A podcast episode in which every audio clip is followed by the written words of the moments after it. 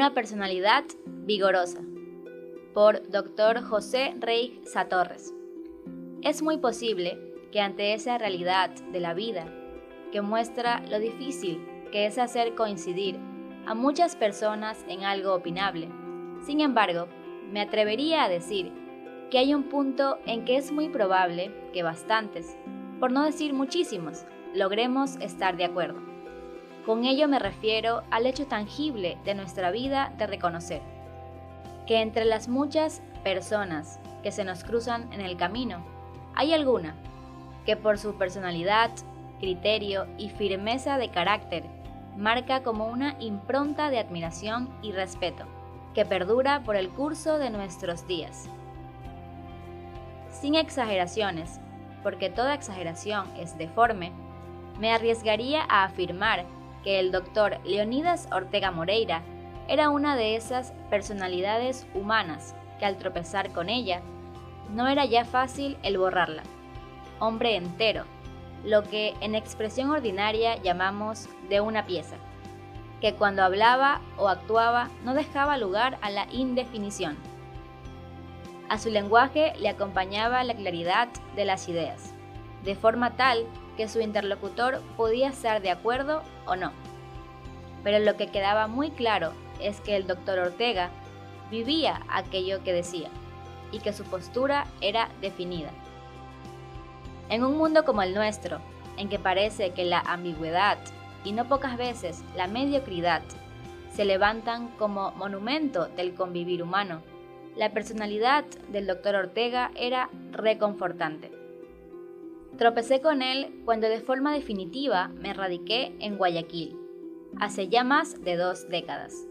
Recién llegado fui a saludar, como era lógico, a Monseñor Mosquera, el querido y recordado arzobispo de Guayaquil, quien me invitó a salir de inmediato a visitar la Universidad Católica, que con tanto cariño había logrado fundar, pues me dijo que por ser universitario me agradaría, y en efecto, le acompañé.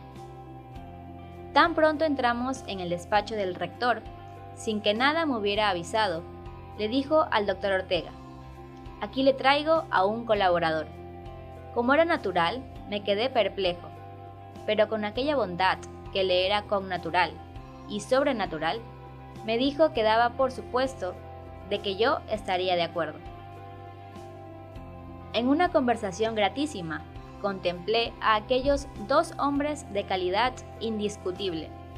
Al marcharnos, el doctor Ortega me indicó si tendría la bondad de ir al día siguiente para conversar, tal como así fue.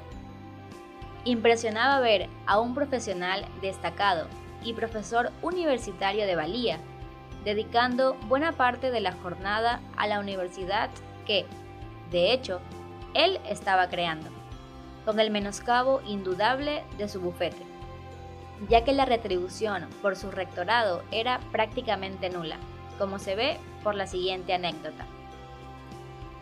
Cuando nos pusimos de acuerdo sobre la mejor manera de ayudar, por mi parte, a la universidad, el resultado fue que se crease un decanato de estudios, equivalente más o menos, en otras partes, a un vicerrectorado académico. Pero como los estatutos de la universidad no contaban con ese vicerrectorado, nos aprovechamos de la expresión decano de estudios, que por algún lado figuraba en esos estatutos sin darle contenido. Y, por nuestra parte, expertos hombres de derecho. Naturalmente lo digo con humor. Vimos que era la figura más adecuada. Así que con el visto bueno del Consejo Académico, así se llamaba entonces, y la aprobación del cuerpo de gobierno, se creó para toda la universidad el decanato de estudios. Pero vamos a lo que pretendía.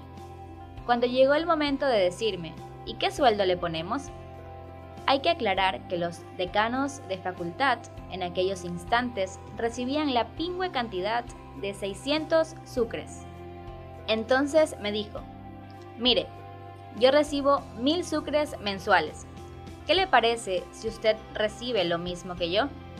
Pues por supuesto, ya que ni él ni yo estábamos allí por razón de sueldo Así era el doctor Ortega para las cosas materiales.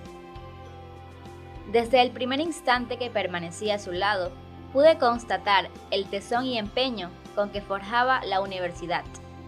No se podía estar a su lado sin participar de aquel entusiasmo y responsabilidad con que se movía para todo, desde el detalle más íntimo hasta el planteamiento de más envergadura. Tanto él como el secretario general, doctor Fausto Hidrobo Arcentales, se dedicaban, con un empeño admirable, a lo que era cimentar una universidad espíritu del que por supuesto participaban el vicerrector, los decanos, profesores y todo el personal administrativo y de servicio. No cabe la menor duda de que la Universidad Católica de Santiago de Guayaquil se gestó con la generosidad y prestancia que supieron dar desde el rector hasta el último empleado.